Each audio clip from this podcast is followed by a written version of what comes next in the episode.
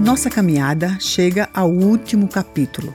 Começamos pela cura, para mostrar que, acima de tudo, esta é uma história de vida, de vidas, mas também de dor, de luta, de paciência, de resiliência, de dedicação. Passo a passo, programa a programa, passamos por tudo juntos. Juntos. Esta é a palavra que nos traz ao último episódio o poder da união, a importância de termos pessoas ao nosso lado, dividindo a dor, multiplicando as conquistas, vivendo a vida com a gente. Acredite, essa não é uma luta para se lutar sozinha. Ter uma rede de apoio é fundamental em cada uma das etapas desta difícil caminhada. Ao nosso lado, neste programa, estão pessoas prontas para dar a mão, o ombro, a vida, para servir de base, de norte, de rumo. A micropigmentadora Glaucimelo se especializou na reconstrução de mamilos, sobrancelhas e cílios e dedica dias na agenda de seu consultório para atender mulheres que não podem pagar pelo serviço. A assistente social Cádia Camilo é uma das fundadoras da Casa Rosa, uma ONG que protege e acolhe mulheres que necessitam de espaço físico durante o tratamento. O professor de educação física Jailton Santos estimula a prática regular de exercícios para mulheres que já enfrentaram o câncer. Juntos, eles fazem a diferença. Juntos, sempre juntos. Como surgiu essa ideia de criar uma rede de apoio para mulheres que estão em tratamento de câncer, Cádia? E por que esse cuidado específico com mulheres que são do interior do estado? Veio a ideia da própria Cristina, que na época era voluntária no IMIP, que ajudou a montar algumas casas de apoio no IMIP como diretora voluntária, e ela trouxe essa ideia. Não existe em Recife nenhuma casa de apoio voltada para mulheres, só para mulheres com câncer de mama. E como a gente sabe que o câncer de mama é o segundo mais, né, mais predominância no mundo todo, existe um número enorme de mulheres hoje fazendo tratamento e sempre existiu, desde 2013 já existiu. Primeiro câncer de pulmão, né? O segundo é, é o de é, mama, mas é o que mama. acomete mais as mulheres. É o que mais acomete mulheres. Então, é, tivemos essa ideia de montar uma casa de apoio. E aí começamos a nossa busca, né? Porque é, Cristina nos repassou essa, essa realidade dessas mulheres que vinham do interior, que ficavam na porta do IMIP, na época o IMIP, vinham nos ônibus das prefeituras, mas que não tinham aonde ficar muitas vezes para fazer uma rádio, pra, e voltavam no mesmo dia, chegavam de madrugada. E não tinham essa assistência. Então a gente teve essa ideia de montar essa casa de apoio a partir daí. A gente achou que ia ser uma coisa que ia contribuir muito para durante o tratamento dessas mulheres elas terem um local onde elas pudessem ser acolhidas, recebidas, né, bem tratadas. Um, a gente sempre chamou isso de um lar provisório. A gente queria oferecer para elas um lar provisório. Glauci Melo, micropigmentadora, também tem uma relação com essas mulheres do interior, né, querida? Sim. Como é? Fala para mim. É um trabalho que não é um trabalho, né? É uma coisa que é uma troca, é uma é uma história de elas me darem um tiquinho delas e levarem um bocadinho de mim, né? É aquela coisa que a gente vai fazer. Tem mulheres que estão super felizes porque tem o apoio do marido. Em outros casos, já teve paciente de chegar para mim e dizer: Sabe o que é? Meu marido disse que agora eu mutilada, não é? Né? Então a gente escuta muitas histórias e a gente fica muito grande, não é? Porque a gente passa a enxergar o mundo de outra forma, porque elas nos emprestam esse olhar. E, bem, a partir daí, eu nunca mais eh, parei, eu só tenho vontade de aprender cada dia mais para deixá-las cada dia melhor. Por exemplo, no hospital público eu fazia uma areola só, por conta do tempo, por conta hoje, não. Hoje no meu consultório eu faço as duas, mesmo que só tenha sido acometida uma mama. Mas eu faço as duas para que elas fiquem com aparência melhor, façam as pazes com o espelho. Pegando um pouquinho o gancho do que Glaucio falou, do abandono que alguns companheiros sartam fora, né? Quando vem isso, o senhor viveu, professor Jailton Santos, algo diferente na sua casa recentemente com sua esposa, né, acometida pelo câncer de mama. Como foi receber esse diagnóstico? Como foi cuidar dela como professor de educação física, como educador físico? Independente de qualquer coisa, ela fazia sempre todos os exames, sempre se cuidou muito, mas aconteceu, né? E pega de baque, acontece de repente, mas a gente deu todo apoio, a família dela, a minha família, eu inclusive, a gente deu todo apoio. Ela vem lutando, graças a Deus, já fez todos os exames e comprovado que ela não tem mais nenhum restício do, do câncer, na realidade. Fez a primeira cirurgia, que retirou a mama. Ia fazer a segunda quando veio a pandemia, aí teve que segurar. E semana retrasada, ela fez a segunda agora se pensava até em colocar já o silicone, tentou, mas como a segunda médica, a musculatura peitoral dela era muito encurtada, muito pequena, teve que expandir um pouco a musculatura peitoral, preparava dar toda a base para receber o silicone melhor. Aí vai aguardar pelo menos mais uns quatro meses, cinco meses para fazer a questão de colocar o silicone nos dois seios. Colocou só o expansor, né, na realidade. Uhum. Mas até então a gente está dando todo o apoio ela sente esse apoio, graças a Deus ela é muito forte.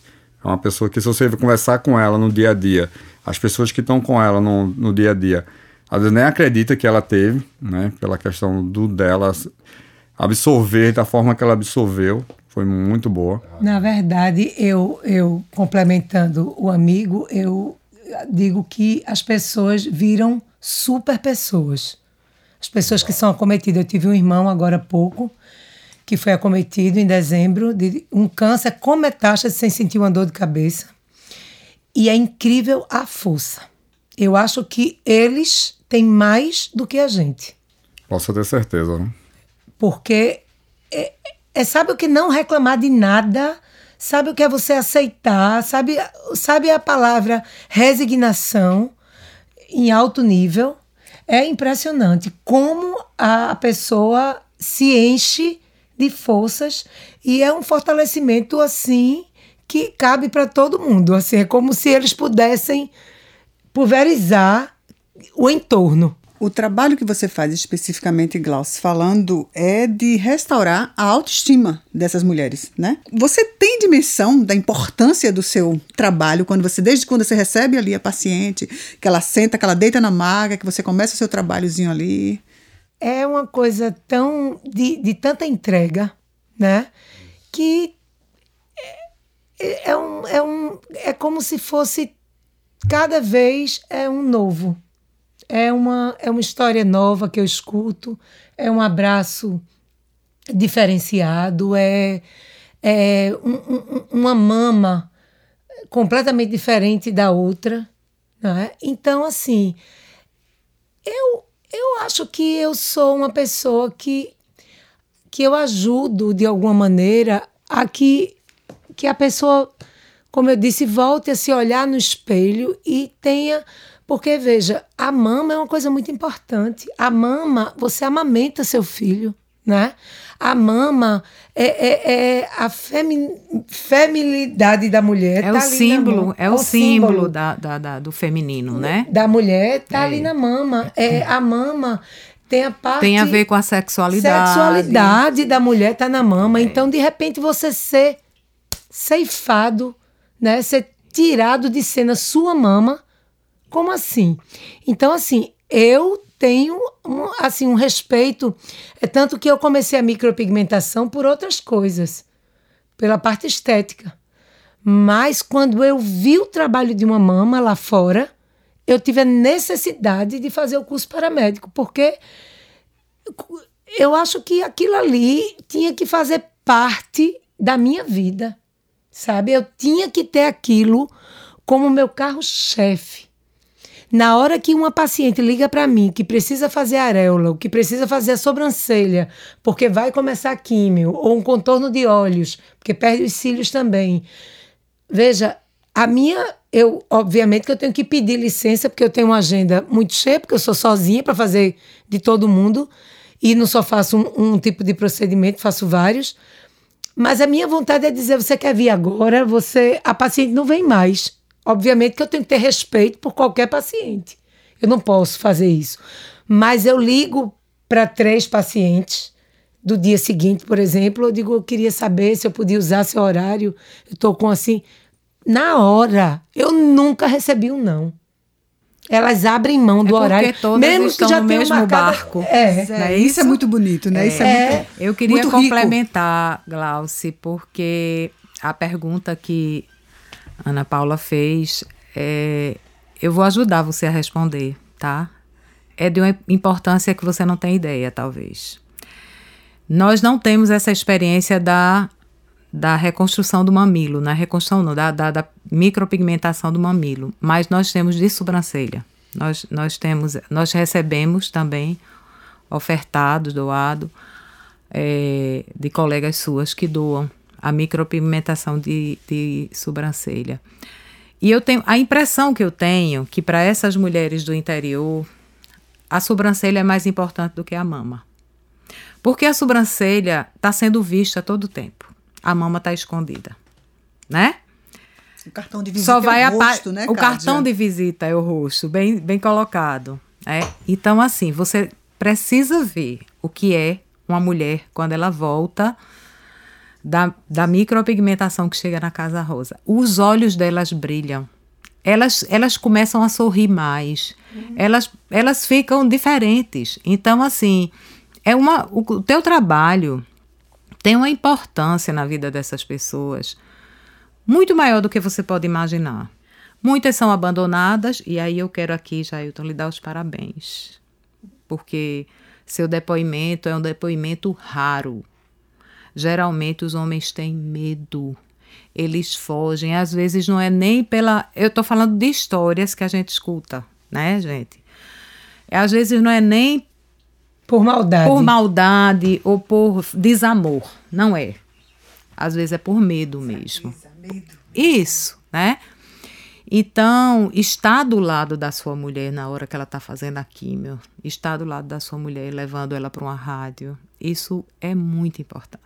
E a gente vê que essas mulheres do interior, até pela, pela questão mesmo educacional, né? da- da- são muitas mulheres que são da zona rural, é, pessoas que trabalham, são professoras, são pessoas mais humildes, é, são pessoas, a gente acolhe as mulheres que são atendidas pelo SUS, então elas são muito abandonadas, são rejeitadas, a verdade é essa. Então a gente escuta muitas histórias. E o que a gente quer sempre é transformar vidas.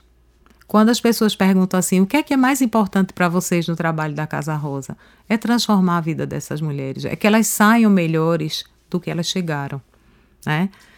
Então saiam melhores em todos os sentidos. Eu já, já tive a oportunidade de escutar de uma delas dizer assim: Eu estou saindo, dona Cádia, eu estou saindo daqui melhor do que eu era.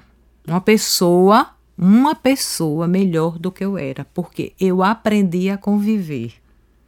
Gente, isso é, é, é- é fenomenal, né? A gente escutar isso, né? Glauci, como é que você capta esse sentimento das suas pacientes? Quando você está lá fazendo o procedimento, quando termina?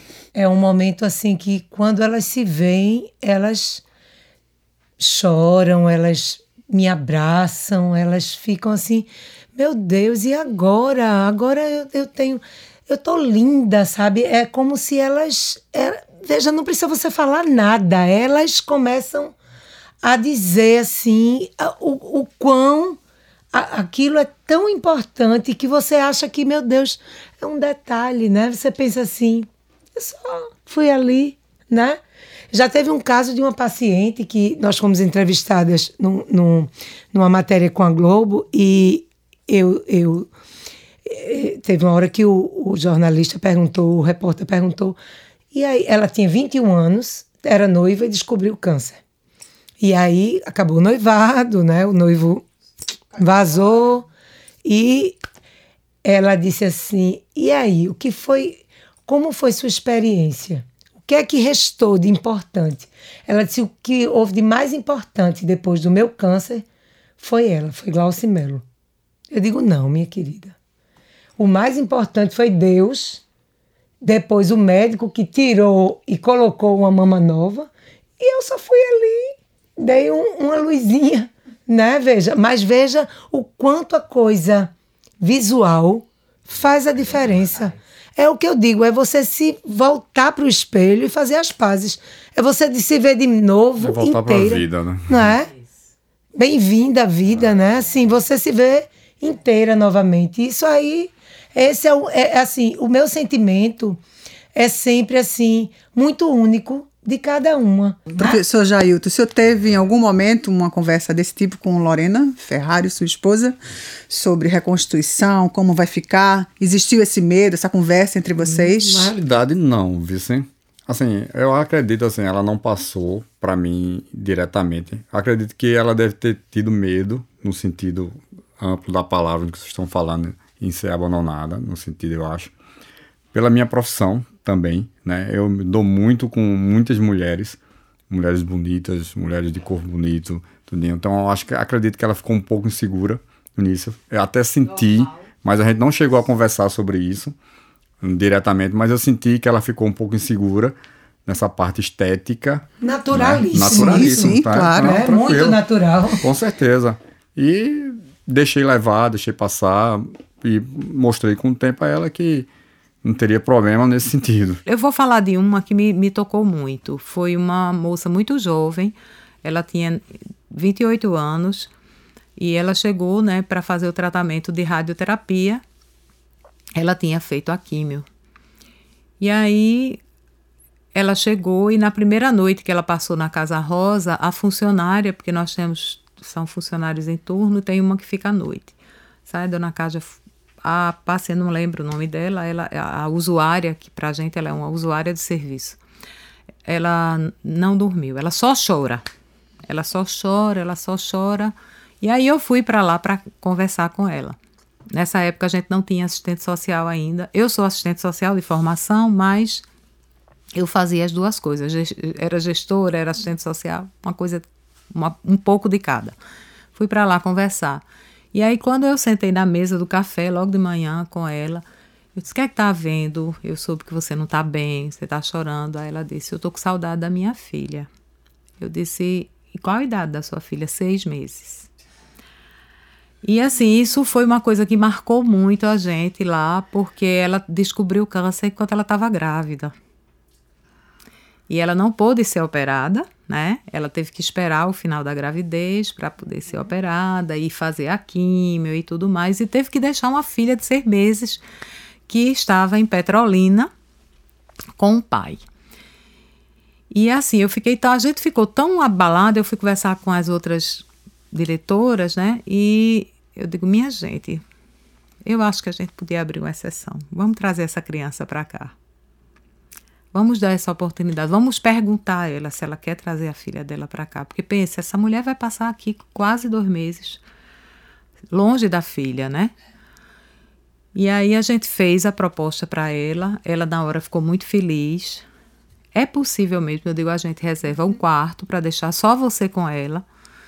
E desde que venha alguém que fique com você, né, cuidando da criança. Mas aí o marido não deixou.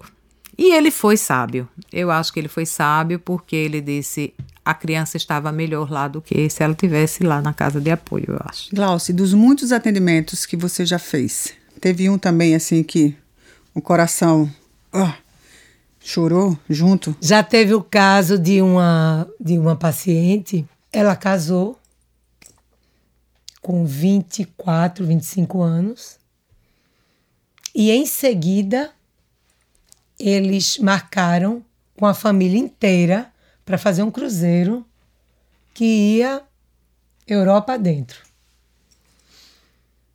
E ela foi tomar banho, deu a velha alisada e sentiu uma coisa mínima. E aí ela a contínuo, marcou uma consulta, foi ver o que era. Eu disse, não, eu acho que não. Aí ela não satisfeita foi para outra consulta. Na outra, a médica disse, olha, eu acho que é. Mas a gente, como a gente não acha, exame. Deu. De cara. E assim, um câncer daquele que detona tudo. A pontinha era a pontinha do iceberg. Ela tinha como se fosse um limão. E aí, o que aconteceu? Acabou-se a viagem, né? E começa a luta para fazer. E acabou-se o casamento. Ela tinha dois meses de casada. E aí, quando ela chegou para mim, é, é, você, ela começa a contar e você, muitas vezes eu não consigo conter as minhas lágrimas. Eu, eu digo assim, eu queria ser um pouco mais forte. Ele simplesmente sumiu. Ele não disse nem até logo. Ela chegou em casa de um, de um dos exames, não tinha nada dele. Você sabe o que é nada? E ela contava isso e ela parava, aí engolia. Daqui a pouco ela não suportou mais. Então ficou a gente agarrada, chorando. Eu não fiz areola nenhuma. Ficou para outro dia. Para outro dia, tinha, porque veja, era foi uma coisa muito, foi muito dolorosa. Você já imaginou uma pessoa sumir da sua vida simplesmente? Essa relação com a atividade ajudou muito ela durante e pós agora, né? Nessa que ela está se recuperando, nesse período que a gente passou de pandemia, a, a gente montou um grupo de aulas online, né? E ela fazia todas as aulas. Lá a gente passou três meses na casa de praia e ela fazia sempre todas as aulas que eu fazia. Então, então isso ajudou muito nesse dia a dia dela agora com tratamento e pós-tratamento. E ajuda não só Lorena, mas toda mulher em geral. Exatamente. Eu tenho, já tive várias alunas, sem ser Lorena. Hoje eu tenho algumas alunas lá, frequentando a assessoria e frequentando também as aulas online, que sempre comentam comigo, né? O, o bem que a atividade física faz. Não, não só a parte física, a parte estética, mas nessa parte mesmo de ansiedade, depressão.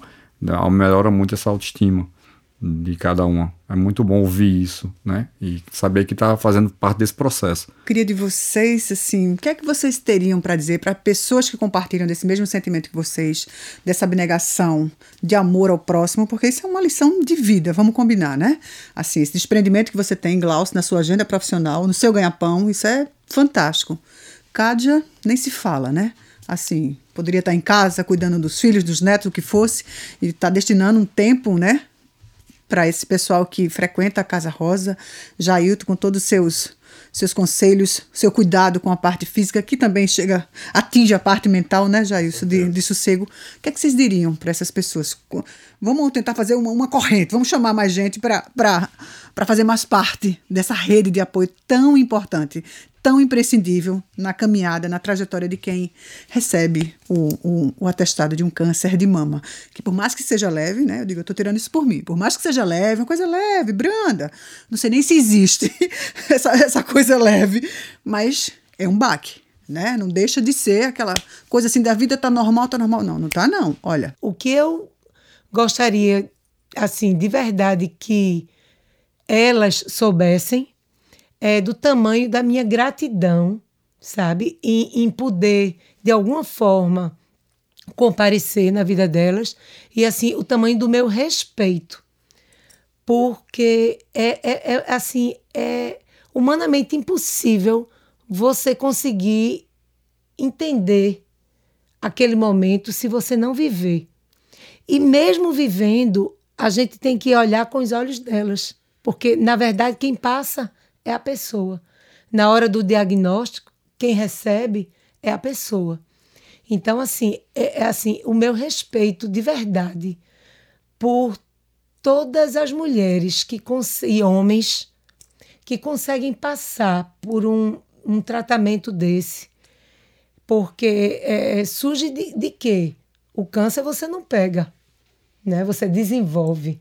Nesse momento, eu acho que qualquer coisa faz toda a diferença. Então, quanto mais pessoas que possam tocar um violão, como o Cádia disse, para quem está assim, possa dar ouvido, como o Cádia citou, de uma psicóloga, dar, um, fazer um abdominal com, com o professor Jailton. Quer dizer, são todas as formas, todas as formas de amor devem ser aceitadas, devem ser refeitas todos os dias, Manifestadas. manifestadas em diversas E formas. disseminada. É, exatamente. Tento, dessa forma, abranger o máximo essa relação com essas pessoas, no caso, é, com que tem o câncer, às vezes de mama até o tipo de câncer lá. E eu realmente eu tento conversar muito com essas pessoas, eu, de, de abrir, de conversar, de perguntar se faz atividade, se não faz, tentar colocar a atividade de uma forma que, que ela não desista, tá? Isso é muito importante. que ela não desista, que às vezes ela, a gente sabe que ela tá fragilizada de uma certa forma, às vezes tá um sobrepeso, às vezes. E a gente tenta colocar de um jeito que é, ó, tu vai conseguir, devagar, são meta. Para de repente, não, ah, então, ah, eu quero daqui a 10 dias perder 20 quilos. E a gente Não. sabe que isso não existe. E às vezes a gente achar que. Mostrar para ela. Que, mas é, de uma forma de forma- doentia. Exatamente. É, então, isso, tem que é. mostrar a ela que ela vai conseguir de uma forma moderada, Claro. uma forma com qualidade, tá? Até porque a gente sabe que se a gente começar com uma atividade muito rígida, pode até atrapalhar a nível de tratamento, tudinho, porque ela vai baixar a imunidade, de vez de ganhar a imunidade, né, ela vai baixar se a atividade for muito rigorosa. E tem, tem esse contato, né, essa ligação entre ela, o médico, né, e a gente tem que ter essa ligação para a gente trabalhar de uma forma bem harmoniosa. Esse, esse contato é muito importante. E eu sempre digo, não espera não. Gente, é tão simples, né? Não, não precisa de muita coisa. É você ter atitude, é você dizer assim, o que é que, em que é que eu posso ajudar? E tem pessoas que me perguntam, mas é porque eu não sei o que fazer. Eu disse, você tem dois ouvidos. Escuta. É. Você pode ir lá, sentar, tomar um café com elas, leva um bolo tá? Então assim, não é não é preciso tanta coisa. A gente não precisa ter nada para dar. A gente basta chegar lá e dizer eu vim aqui para conversar, para escutar, para passar uma tarde com você. Então, o trabalho voluntário, as pessoas às vezes ficam assim esperando uma oportunidade, né, na vida ou um momento que que haja uma brechinha para fazer. E veja, você está aí fazendo o seu trabalho e dentro desse, né, dessa gama de, de clientes que você tem, você encontra essas brechas e vai encaixando o trabalho E voluntário. veja, e é uma coisa tão boa, porque às vezes a gente é feito o perdão. A gente Talvez ganha seja, mais do né? que a gente O perdão dá. não é assim, é melhor para quem perdoa do Isso. que para quem é perdoado. O trabalho Né? voluntário, gente, ele, ele nos. Ele traz muito mais pra gente do que. Porque naquele momento que você está ali se dedicando, você esquece. Se você tem algum problema, você olha para o outro e diz assim: Poxa, o problema dele é muito maior do que o meu. Tá? Então, assim, não é difícil, gente. É uma questão. Eu, eu, digo, eu digo que é uma questão de atitude. É verdade. Eu, eu acho. Eu, eu tenho isso no sangue. Eu sou assistente social, trabalhei na, no, no segmento privado durante muitos anos, mas eu sonhava, eu diria, eu dizia, um dia eu vou trabalhar numa organização cujo o, o resultado dela, o objetivo dela não seja o lucro, não seja o dinheiro. E hoje eu trabalho e sou muito feliz porque o objetivo nosso é outro, é transformar vidas. E isso traz para a gente é o melhor salário do mundo. eu digo que o meu salário é o mai- maior salário do mundo. O marido discorda. Mas eu acho que é o maior salário do mundo. Eu sou uma pessoa melhor por causa disso. Ah, não tenha dúvida. Eu sou uma pessoa mais feliz por causa disso. Então eu faço as pessoas que estão no meu, meu redor mais felizes. Então, não é verdade? Fazer as pessoas ao nosso redor mais felizes é, sem dúvida, um desejo comum. Talvez o primeiro e mais forte de todos os desejos. De Cádia, de Glauce, de Jailton, meu e seu. E este desejo só é possível, só estará ao nosso alcance se a gente valorizar a vida em cada detalhe, em cada momento se a gente colocar a nossa saúde acima de todas as outras coisas. Só assim teremos tudo o que precisamos para seguir em frente com nossos sonhos, nossas lutas, nossos prazeres, nosso trabalho, nossos amores, nossa vontade de viver e de cuidar de todos que estão ao nosso lado. A vida não é cor-de-rosa, não é um conto de fadas, não é feita apenas de alegrias, paixões e sonhos realizados. Não construímos as nossas histórias com a garantia do final feliz, mas estamos aqui para isso para fazer o possível e, se preciso for, o impossível. Nós conhecemos a vida e todas as suas cores. Esta série de podcasts nos mostrou que tem muita gente ao nosso lado nessa caminhada. Gente que nem conhecemos, gente que precisávamos conhecer, gente que está sempre pronta para cruzar o seu caminho, para abrir novos caminhos. Não terminamos aqui. De nossa história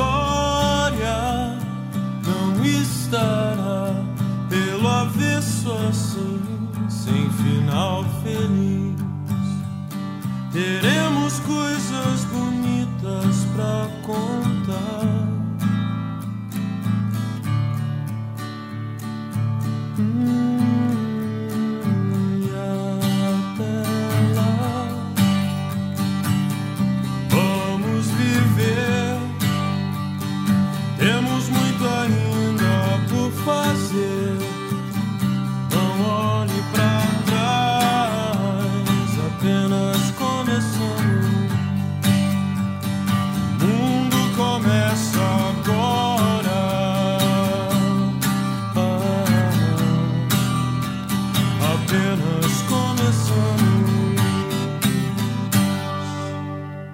Secretaria de Saúde, Governo de Pernambuco. Mais trabalho, mais futuro.